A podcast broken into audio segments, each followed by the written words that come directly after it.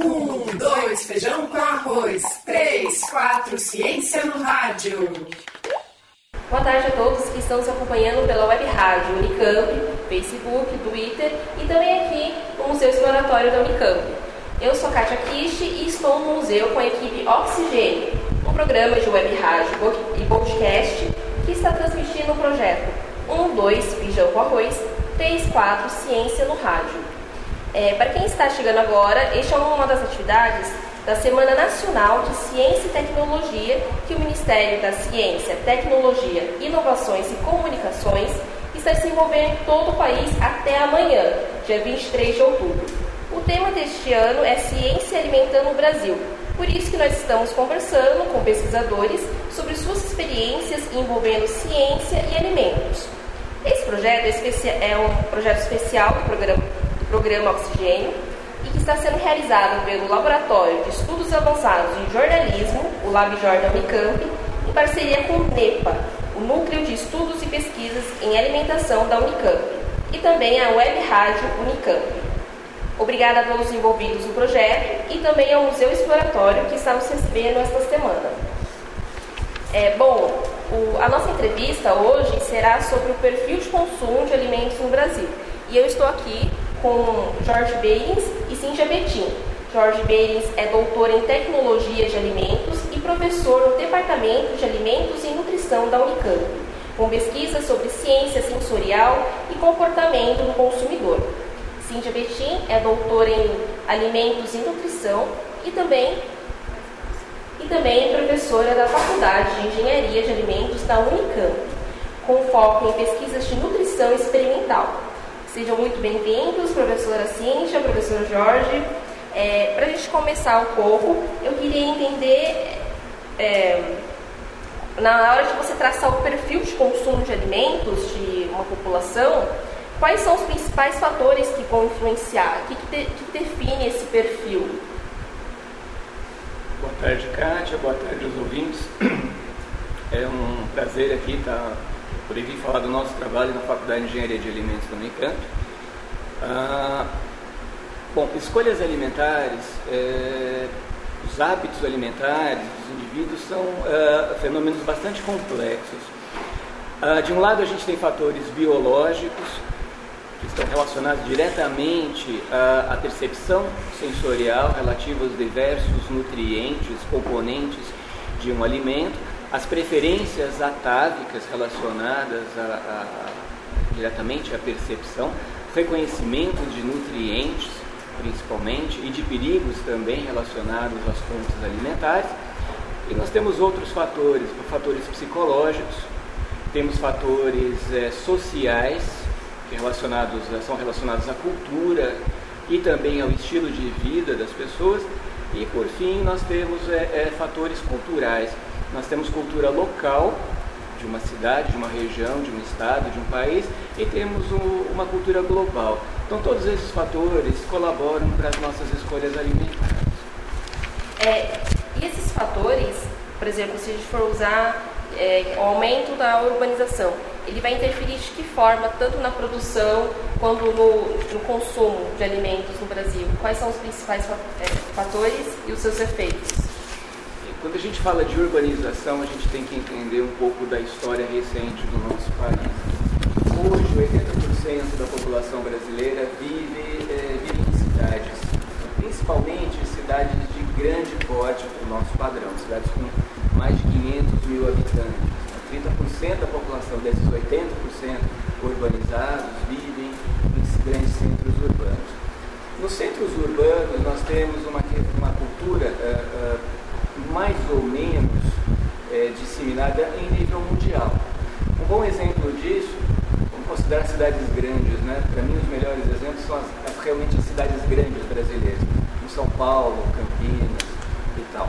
Ah, nessas cidades, praticamente todas as refeições dos indivíduos são feitas fora de casa. Vamos imaginar São Paulo, né? as pessoas têm que trabalhar, cruzar a cidade, é, sair da periferia ou mesmo cruzando as diversas regiões da cidade para poder chegar aos seus locais de trabalho, hoje elas levantam em torno de 5 horas da manhã ou até antes para chegar aos seus trabalhos às 9 horas da manhã. Então, o café da manhã já é feito fora de casa. Na hora do almoço, ele escolhe as diversas modalidades, os diversos tipos de serviços disponíveis. À noite também ele come fora, antes de voltar para casa para fazer qualquer outra atividade, como por exemplo estudar. Fato, uh, quase tudo que uh, uma parte dessa população, desse segmento da população, come, come fora de casa. Então é um padrão brasileiro hoje, mas é um padrão internacional já há um tempo, há mais tempo do que aqui no Brasil. É, só para entender um pouco mais, professora Cíntia, que acaba prejudicando você comer fora? Acaba comendo é, muito fast food? O que, que a gente pode fazer, já que a nossa rotina acaba nos forçando a comer muito fora de casa? Na verdade, a gente utiliza essa nossa rotina sempre como desculpa para tudo, né? fora de casa, a gente tem opções saudáveis sim para se alimentar. Na verdade, basta a pessoa ter consciência e é, objetivo no que ela está fazendo. É, comer fora de casa não é desculpa para comer errado. E as escolhas que a gente tem, diversos tipos de serviços, é, fast food, todo mundo logo pensa em lanche, né? Na verdade, fast food não é, é significado da palavra não é lanche, é uma comida rápida. Então, existem vários eh, tipos de serviços fast food que têm opções saudáveis. É, eu acredito que, na verdade, a gente precisa parar de usar as coisas como desculpa para os nossos erros. Né? Então, assim, opções saudáveis. Tem, todo mundo sabe o que é saudável. Na verdade, é, a gente precisa é, apertar um pouquinho o freio né, da nossa vida, que anda muito louca, muito corrida pensar quais são as nossas prioridades. Então, talvez se atentar um pouco melhor à qualidade da nossa alimentação, talvez deixar um tempo exclusivo do nosso dia, que a alimentação é extremamente importante. Então, é, existe sim opções saudáveis, mas é, eu acho que a culpa não é da, dos restaurantes fast food. Eu acho que assim, é o, o quanto a gente tem comido, que a gente tem visto hoje em dia é que as pessoas, além de ter uma dieta desequilibrada, ela é qualitativamente e quantitativamente desequilibrada. Então, é, é, às vezes a gente faz isso sem pensar, porque a gente está se alimentando em locais inapropriados, come trabalhando, então está se perdendo um hábito antigo que era muito importante, que era o de sentar à mesa com a família, fazer suas refeições num lugar tranquilo, é, nunca, né? Assistir televisão, você se distrai com a televisão, não presta nem atenção no que está comendo. Então são várias coisas que têm influenciado no nosso hábito, que está muito ruim. Né? Eu acho que isso que tem impactado tanto na qualidade de vida das pessoas. Sim, entendi. O problema não é então o fast food, sim é, muitos alimentos ultraprocessados, muita, muito lanche gorduroso, que é o problema, né? A o erro é as escolhas, né? Na verdade, a tradução de fast food está errada na cabeça das pessoas, né? É, na verdade, o conceito de fast food originalmente era muito baseado na uh, claro, refeição rápida, mas o que é refeição rápida? E o uh, uh, local onde surgiu o conceito de fast food, foi os Estados Unidos. O almoço na, na cultura, nos hábitos alimentares americanos é diferente é, da nossa cultura alimentar. Então, a, a, o tempo dedicado à alimentação na cultura americana, no almoço, é muito mais curto do que aqui no Brasil. Bom, com todas as modificações da sociedade brasileira nas últimas décadas, é, e a gente, como sendo um país periférico, que importa a cultura dessas matrizes culturais né, no exterior, principalmente a, cultura americana, trouxemos isso para o Brasil. Então, o fast food a importação foi total o conceito do lanche, do sanduíche, né? não chamamos de lanche, de sanduíche, que é basicamente feito de pão, pedaço de carne, uma fonte proteica e alguns outros acompanhamentos, queijo e tal. Ah, na nossa cultura, no nosso hábito ah, tradicional, a gente tem arroz e feijão como as principais bases, fontes proteicas, carne, eh, carne é, bovina, carne de aves, peixe, isso depende muito da região do país, e os vegetais e tradicionalmente a gente tem abundância no Brasil. Então há uma transição entre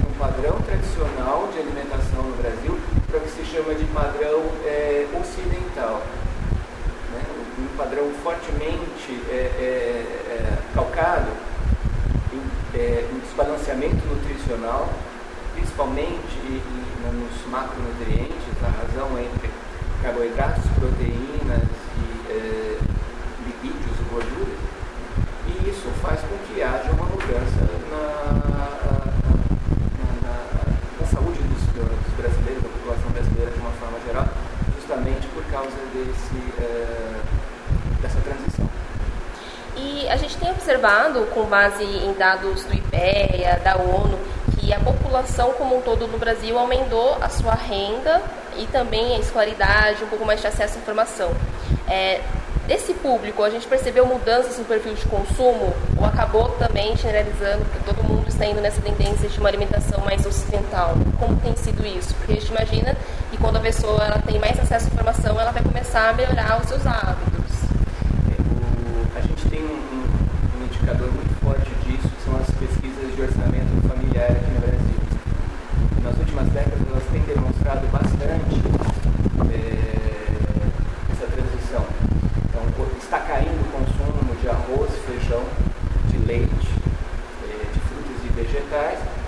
momento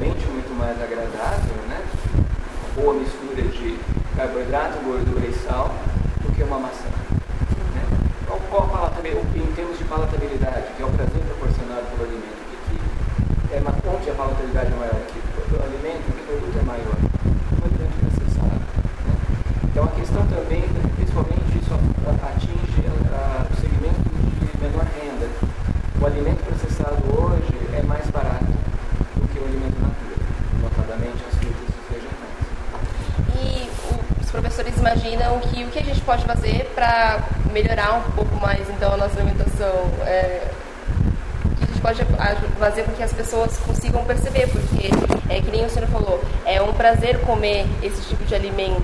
Como que a gente vai conscientizar então essas pessoas? A alimentação, de uma forma geral, ela é prazer, né? Desde que o homem descobriu o fogo, a relação dele com o alimento deixou de ser só subsistência, passou também a ser uma relação de prazer porque ele descobriu algo novo, a possibilidade de promover a cocção da carne. Isso transformou a vida dele, né? É, na verdade, o conhecimento todo mundo tem, né? Como você falou, a urbanização trouxe as pessoas para os centros e o acesso à informação é muito maior. É, o único problema que eu vejo é, é legal ter acesso à informação, mas que tipo de informação você está? Porque a gente vê também é muita informação errada né, na mídia. E as pessoas adoram essa informação errada. Banquinha de jornal está repleta de revistas que ensina tudo de nutrição. Aliás, não ensina nada de nutrição, né? Então vende-se muito esse tipo de material que não traz nenhuma informação de fato boa. É, a televisão, muitas vezes, é, divulga, e é uma coisa que chega muito fácil às pessoas, né? entra na casa delas. E nem sempre essa informação ela tem a qualidade científica que deveria ter. Então, eu acho que a população tem acesso à informação, sim, embora eu veja com olhos meio que ressabiado a qualidade dessa informação que está chegando. Uh, e embora muito se fale hoje sobre nutrição, saúde, qualidade de vida, é, as pessoas acabam fazendo totalmente o contrário do que elas sabem que seria o certo. Então, assim, eu sei que o ideal seria eu comer um prato de salada com um bife, mas eu passo na frente daquela loja que tem aquele lanche maravilhoso, um pastel que eu adoro, aí eu penso, poxa, hoje eu estou merecendo esse pastel. O problema é que eu estou merecendo sempre, né? Então eu preciso, eu acho que o segredo da vida em tudo, né, não só na alimentação, em tudo, é a gente sempre ponderar as coisas. Né? De fato, você pode fugir as regras de vez em quando. O problema é a gente fugir sempre. Né? Isso tem acontecido com frequência. É, eu também uso a alimentação como prêmio. Hoje eu mereço comer isso. Uhum. E a gente, é, no último relatório do Ministério da Saúde, lançado de 2014, falando sobre como que as pessoas têm acesso à informação para começar a se alimentar, trouxe esse dado também, que é por meio da televisão. E a professora está mencionando que a televisão traz muitas é, notícias que acabam não informando a população. Quais são os principais problemas que a gente vê? Fora a propaganda, né? Que as pessoas acabam criando esse vínculo com uma, uma empresa de alimentos e sempre está consumindo dela. Fora isso, quais são os problemas mais frequentes de comunicação? Vocês poderiam mencionar é, revistas de dietas mágicas, é, propagandas de margarina da vida, o que seria? A, a publicidade e propaganda ela é importante né, para qualquer serviço, né, para você vender o seu produto é, mas às vezes ela acaba puxando mais a sardinha para o lado de quem quer vender, né? Não pensa tanto em quem vai consumir. É, mas não tem como a gente fugir. De certa forma, o Ministério da Saúde é, tenta conter algumas coisas. O que me preocupa é esses exemplos, assim, dá muito atenção a alguns casos, é, tipo essas dietas milagrosas, ou surge um cara famoso, o Dr. Atkins, por exemplo, que pregou em uma dieta super fabulosa, que emagrecia as pessoas, o problema é que depois não mostra o resultado, né? Por exemplo, ele morreu de doença cardiovascular. E pode ser muito bem ter sido um efeito do tipo de dieta que ele pregava. Aliás, eu nem sei se ele seguia a dieta que ele pregava, né?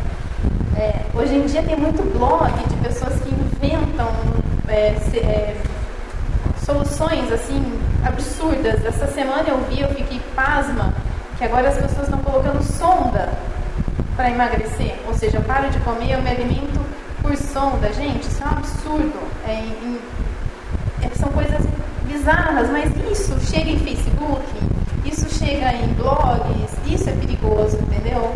Então, eu, eu não sei como a gente vai conter isso, não tem como hoje em dia conter isso. Então, eu acho que é dessa forma que eu vejo o perigo da mídia nos informando erroneamente as coisas.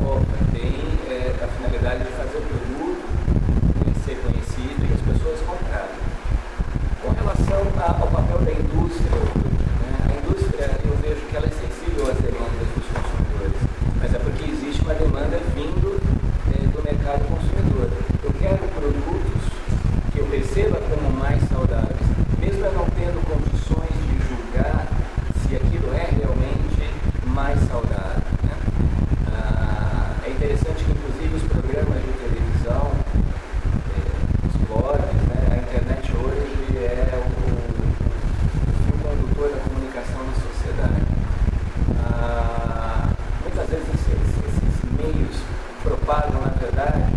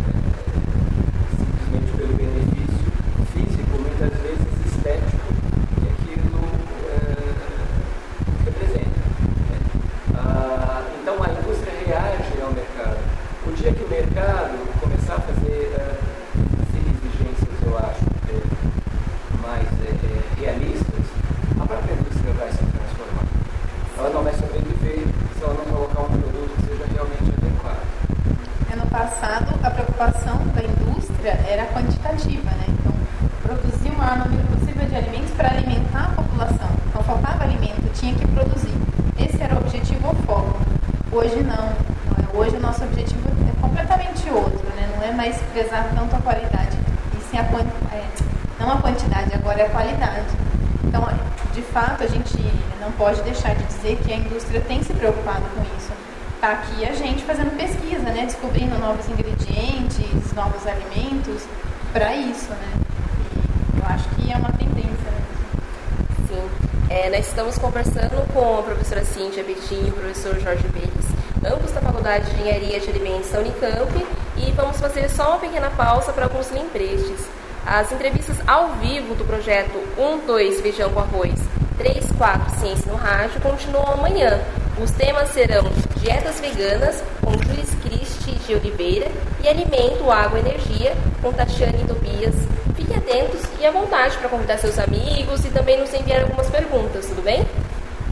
É, voltando aqui, é, vocês tinham mencionado sobre esses hábitos que a população brasileira começou a comer muito fora, e até principalmente o almoço. Mas qual a importância de a gente ter o café da manhã, o almoço, a gente tem que ter essa quantidade de, é, perdão, formulando.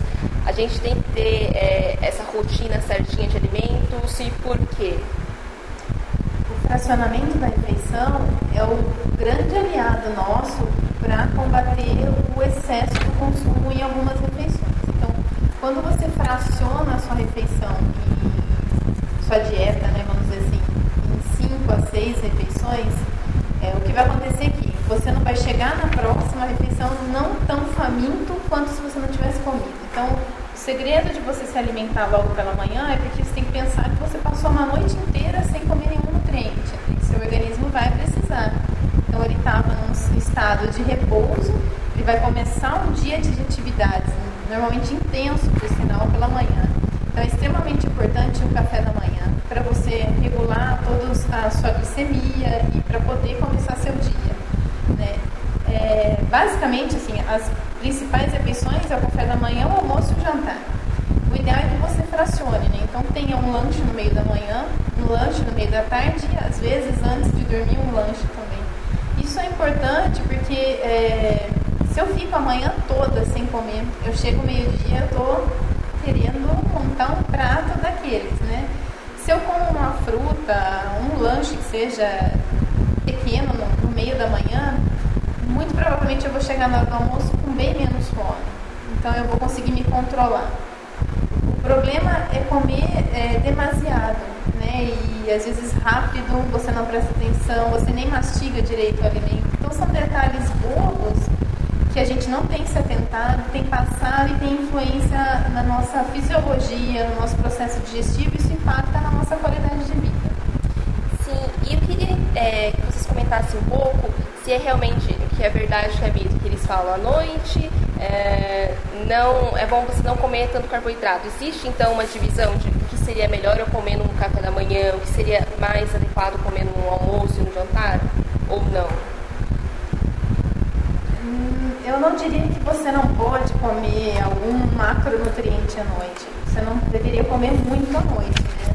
O trabalho digestivo à noite não deve ser intenso. Mas eu, eu sou da opinião de que não existe nada proibido. Eu continuo frisando que para mim a, a questão é ponderação. Então você pode, você deve comer todos os nutrientes, né, todos os macronutrientes. Não, não existe uma refeição que você só vai comer carboidrato, uma que você só vai comer lipídio, outra proteína. Vão estar juntos na sua refeição, em todas elas. O grande segredo é, é as quantidades quanto você vai comer. O nosso guia é, brasileiro da população, né, o último que saiu do Ministério da Saúde, ele já nem vem mais falando como tantas porções, tantas disso, tantas daquilo. Ele já é bem mais ilustrativo, ele está é, acessível a toda a população. Só entrar no site do Ministério da Saúde que consegue baixar o PDF do guia. E ele mostra exemplo, exemplos de pratos. Então, o grande problema é que a gente está perdendo o hábito que, que, os nossos avós tinham, né? De, do café da manhã, básico, um copo de leite com café, um pãozinho com margarina. Né? É, o nosso almoço não é mais o almoço, pelo menos de quando eu era criança, minha mãe fazia o prato de arroz, feijão, bife e salada. E ainda tinha uma fruta na sobremesa. Laranja nunca faltou em casa ou banana. Então, essas coisas que são importantes que a gente está perdendo, né? E, e o guia tem, tem trabalhado bastante para que isso volte, que isso é importante. É esse hábito que o brasileiro está perdendo e não deveria. E isso está impactando na nossa qualidade de vida, na nossa saúde.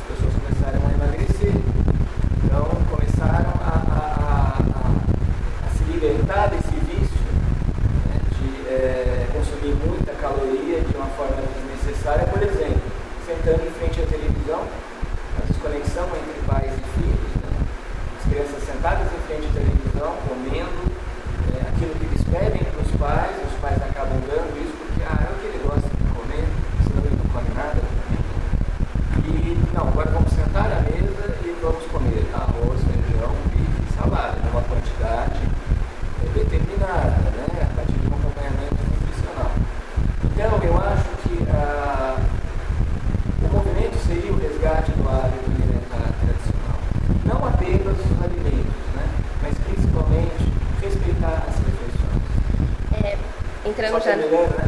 Refeição é um fator de coesão social. A gente não sai de fazer happy hour com os amigos, ninguém vai fazer happy hour sozinho, né?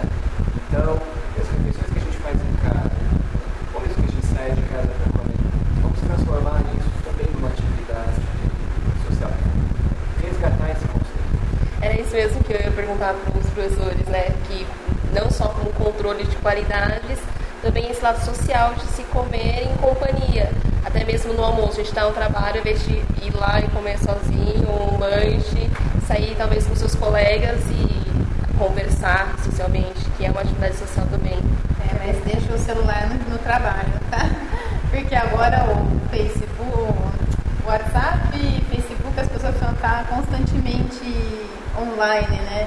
Eu vi vários exemplos aí de restaurantes que têm colocado caixinhas que as pessoas precisam colocar o celular lá só pode pegar depois que terminar a refeição ou quem pegar primeiro paga a conta. Eu acho isso ótimo.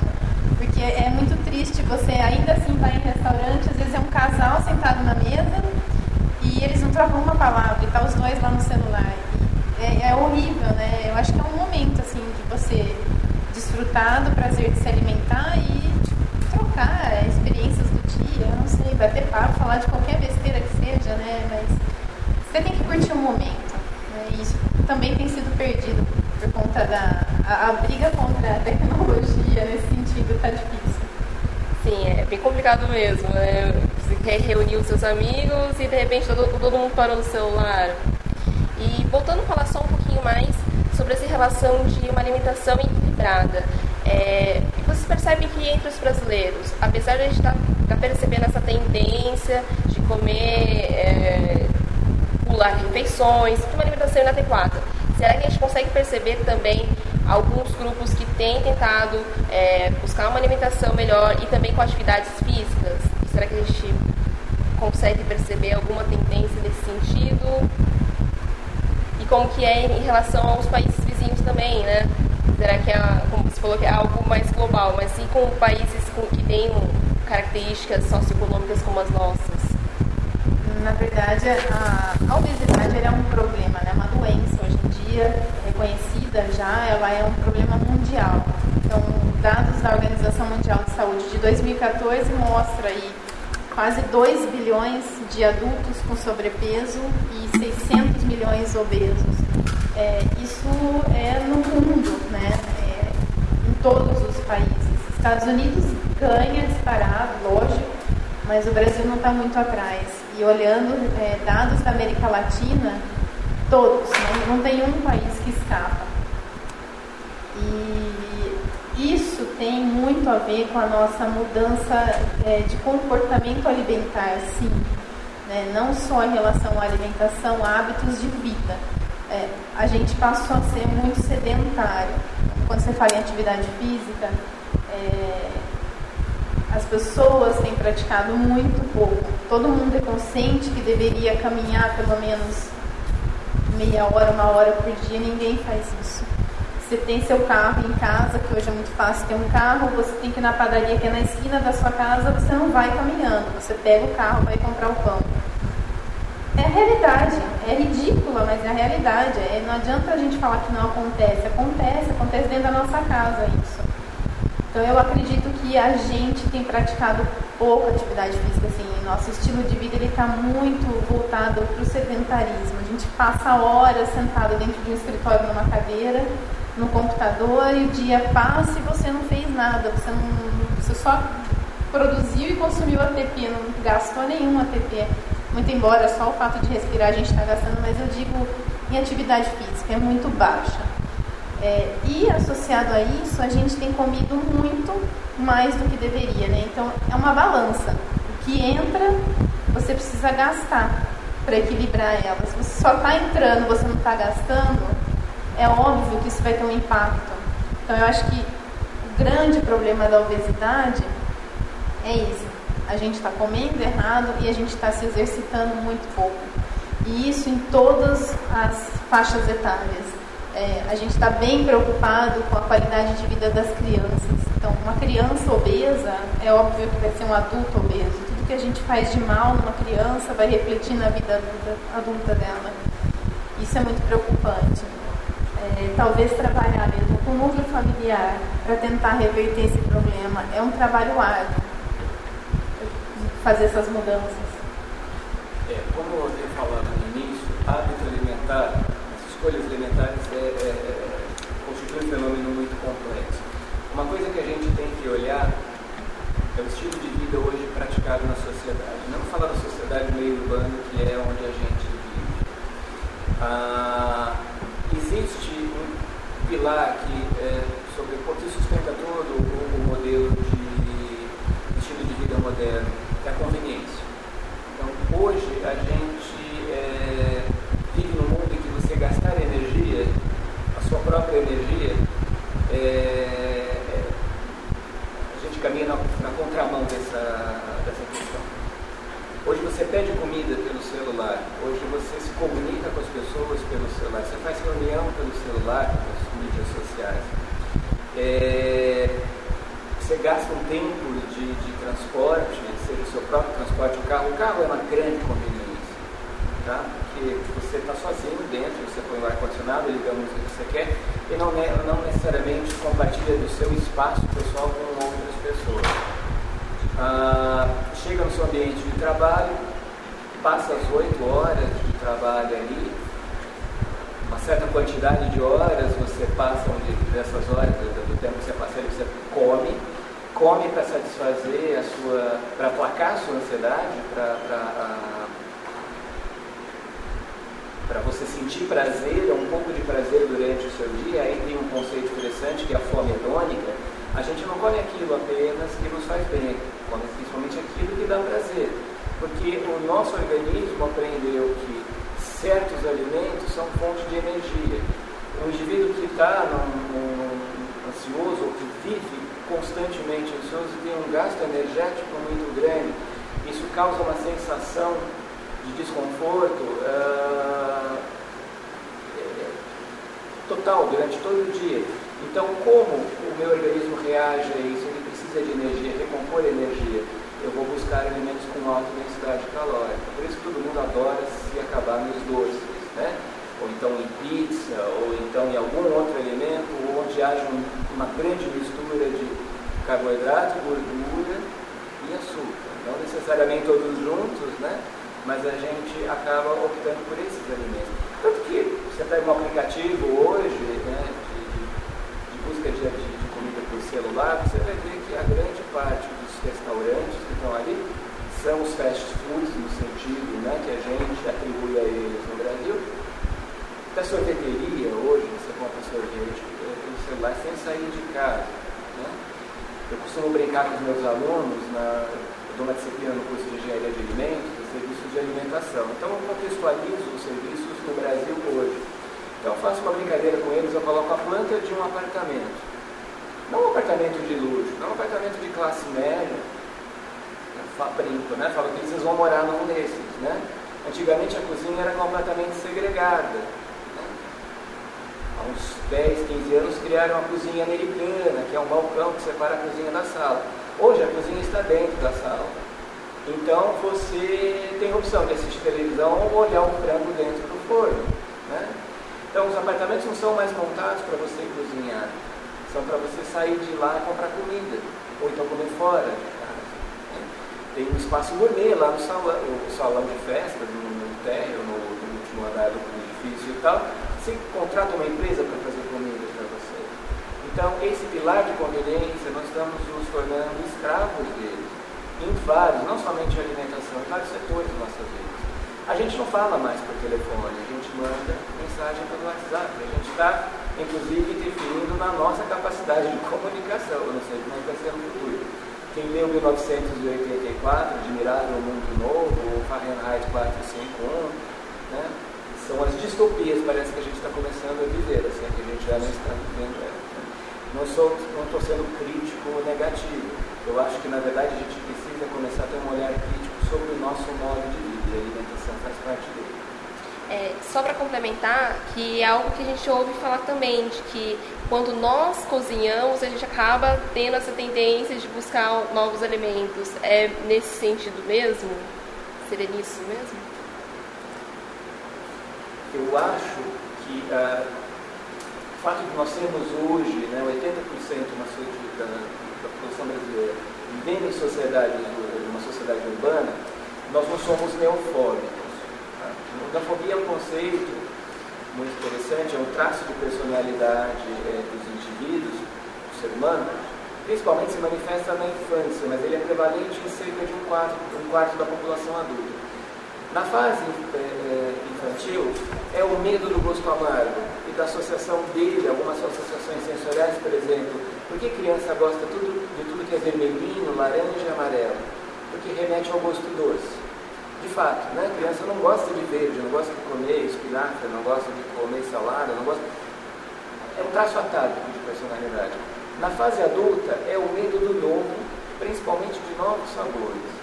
Eu, particularmente, a partir das pesquisas que os meus alunos têm feito, eu não acredito que neofobia é um traço de personalidade no Brasil. Porque numa cidade grande como Campinas, como São Paulo, Rio de Janeiro, as pessoas são expostas a vários estímulos alimentares diferentes então, se eu tenho possibilidade disso, durante a semana, já que eu estou comendo fora de casa, um dia eu vou no fast food, eu como um hambúrguer.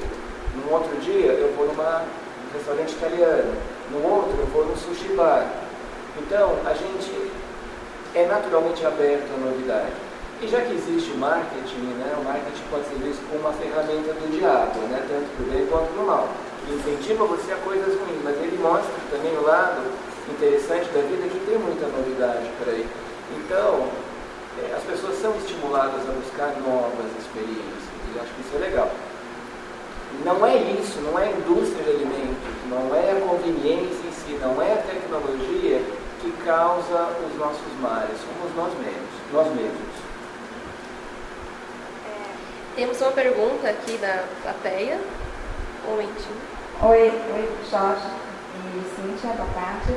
É, Jorge, eu queria perguntar uma coisa que vai um pouco nessa linha que você estava tá, falando agora do marketing, e talvez a Cíntia também possa dar uma opinião dela, talvez seja mais especialidade dela, é que é a questão da publicidade de alimentos para crianças, né, e a, que é uma, tem uma é, polêmica grande de tentar é, proibir isso e parece que aprovam e depois revertem e a gente continua vendo os as lanchonetes oferecendo brindes, né, enquanto para estimular as crianças a comerem aquelas comidas que não são saudáveis.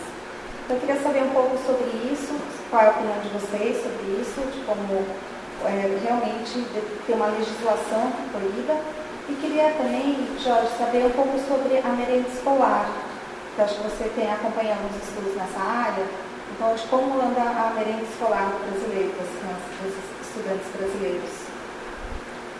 Cíntia, começa você, aí eu complemento. É, na verdade, existe uma legislação, sim, em relação à propaganda, principalmente para alimentos para as crianças, né? É, muito embora, às vezes, é, consigam, assim, passar a perna na lei, no que é preconizado pela lei. Mas é um grande perigo, a gente precisa, assim, é, eu acho que tem que ser uma ação bem firme é, da Anvisa, Ministério da Saúde em relação a isso, que de fato a saúde das nossas crianças hoje é o reflexo do nosso adulto de amanhã.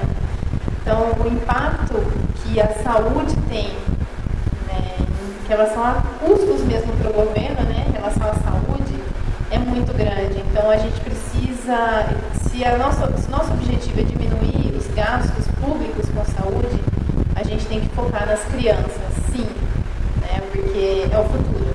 Não adianta, eu, muito pouco eu faço por um adulto, entendeu? Eu, eu, se eu, é que nem uma plantinha, né? Eu tenho que ir regando ela para ela crescer. Essa criança, se eu consigo trabalhar bem ela, eu tenho mais chances de ter um adulto mais, mais consciente, né? Que erre menos em relação a algumas coisas.